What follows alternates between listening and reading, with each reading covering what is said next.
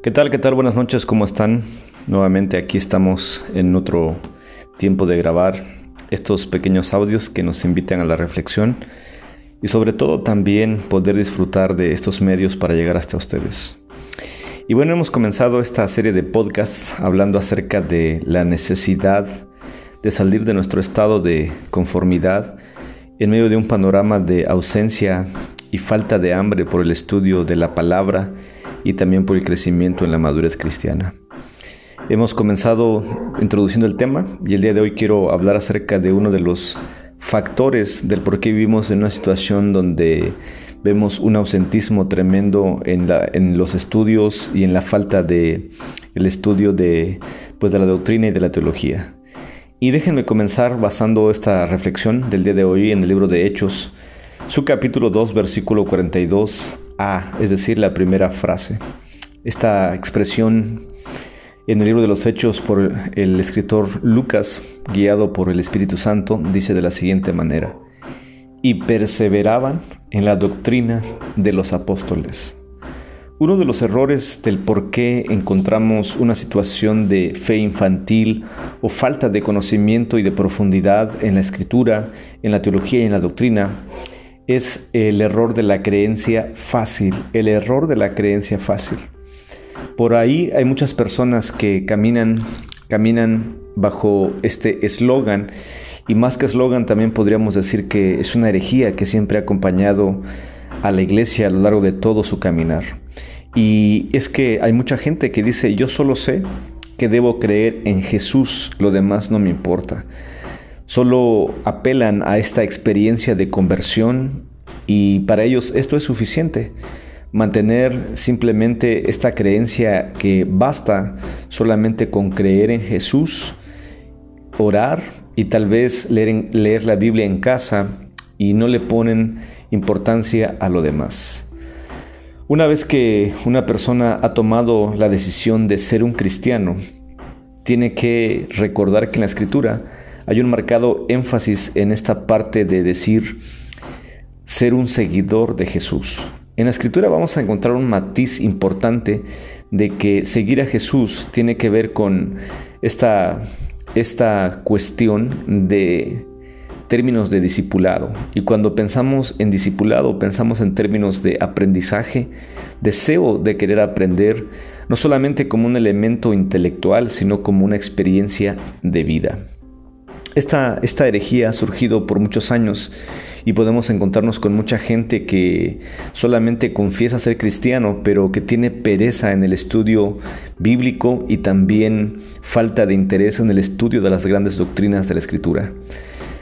Cuando nosotros recordamos este versículo, eh, recordamos una de las grandes virtudes de los miembros de la iglesia primera eh, después de la ascensión de Jesucristo, y una de las características que sobresalen en este, en este describir esta iglesia es precisamente esto, y perseveraban, perseveraban.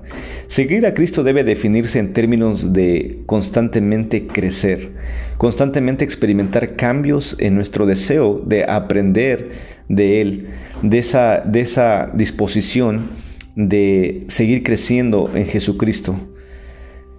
Cuando nosotros hablamos en esta cuestión de perseverar, hablamos en varios elementos, varios elementos.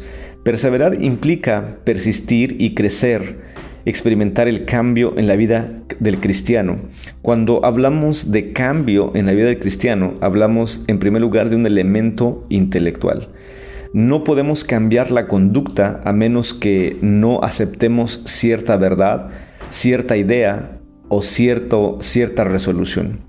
El cambio procede en primer lugar de creer una verdad y esa verdad se vuelve un principio en ti que va a llevar a la acción. Entonces encontramos dos elementos indisolubles, el conocimiento y la conducta. Pero la conducta no puede experimentar un cambio a menos de que haya un crecimiento en el intelecto o en la idea. Así que mis amados, en la escritura somos llamados a seguir a Jesús y esto implica aprendizaje constante y ganas de aprender ganas de crecer en la gracia y en el conocimiento. Pero además, dice este texto, perseveraban en la doctrina. Cuando nosotros hablamos, amados, de esta palabrita, podemos pasar mucho tiempo reflexionando y hablando acerca de este tema, la doctrina. Déjenme el día de hoy, en esta noche maravillosa, pensar un poquito en esta palabra doctrina. Esta palabra doctrina en su definición original en el griego es dokein, pero esta palabra se traduce como esto es lo que creo o en esto creo. Cuando nosotros sin, sin ningún prejuicio pensamos en la palabra doctrina, cuando quitamos de nosotros todas aquellas todas aquellas cosas que se nos vienen a la mente que nos han enseñado de lo que significa doctrina, solo por mencionar una, cuando pensamos en la palabra doctrina pensamos en algo pesado, en algo más allá de nuestra comprensión, pero sobre todo también pensamos en doctrina como un sistema de creencias frío, como un sistema de términos intelectuales que no tienen nada que ver con nosotros. Sin embargo, en su descripción original significa en esto creo. Las creencias en la vida son importantes. Todos, todos en nuestra vida, absolutamente todos, tenemos un sistema de creencias. Ese sistema de creencias que se va formando mediante la cultura, mediante la familia, mediante la enseñanza, y todos en nuestra vida vivimos con creencias, con creencias ya sean verdaderas o falsas. Pero ningún ser humano se puede escapar de vivir bajo creencias, de vivir bajo principios que regulan su vida y su conducta. Todos somos un cúmulo de creencias. Sin embargo, tenemos que aprender a definir nuestras creencias a partir de la escritura. Entonces cuando pensamos en doctrina, hemos de pensar en aquellas convicciones bíblicas que hacen de mi vida un creyente. Pero es ahí donde está el problema, porque encontramos a mucha gente bajo esta herejía que venimos platicando y decir, a mí solo me basta creer en Jesús, pero con ese, con ese simple hecho de decir a mí me basta creer en Jesús, está revelando una creencia, está revelando una forma de percibir su fe. Entonces hemos de recordar que doctrina significan aquellas convicciones y aquellas creencias que rigen la vida del creyente. Por lo tanto, hemos de rechazar aquella concepción de que la doctrina solamente es para cierto grupo de personas, para un grupo de intelectuales, para un grupo de personas avanzadas o tal vez para el liderazgo únicamente. Podríamos entonces decir que la doctrina no solamente tiene que ver con un sistema de ideas y conceptos fríos, sino que tiene que ver con el fundamento de tu vida, con el, sistema de creencias que dirigen la vida del creyente y que hacen de la vida del creyente lo que es.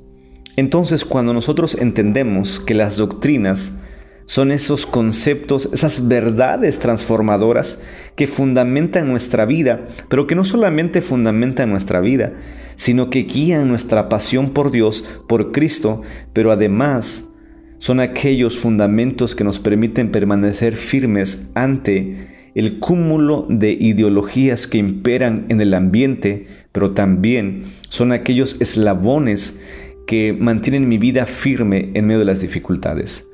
Entonces, para salir de este estado de inmadurez o falta de deseo de aprender por la palabra, hemos de, hemos de quitar de nosotros el error de la creencia fácil, el error de la falta de profundidad en las verdades bíblicas.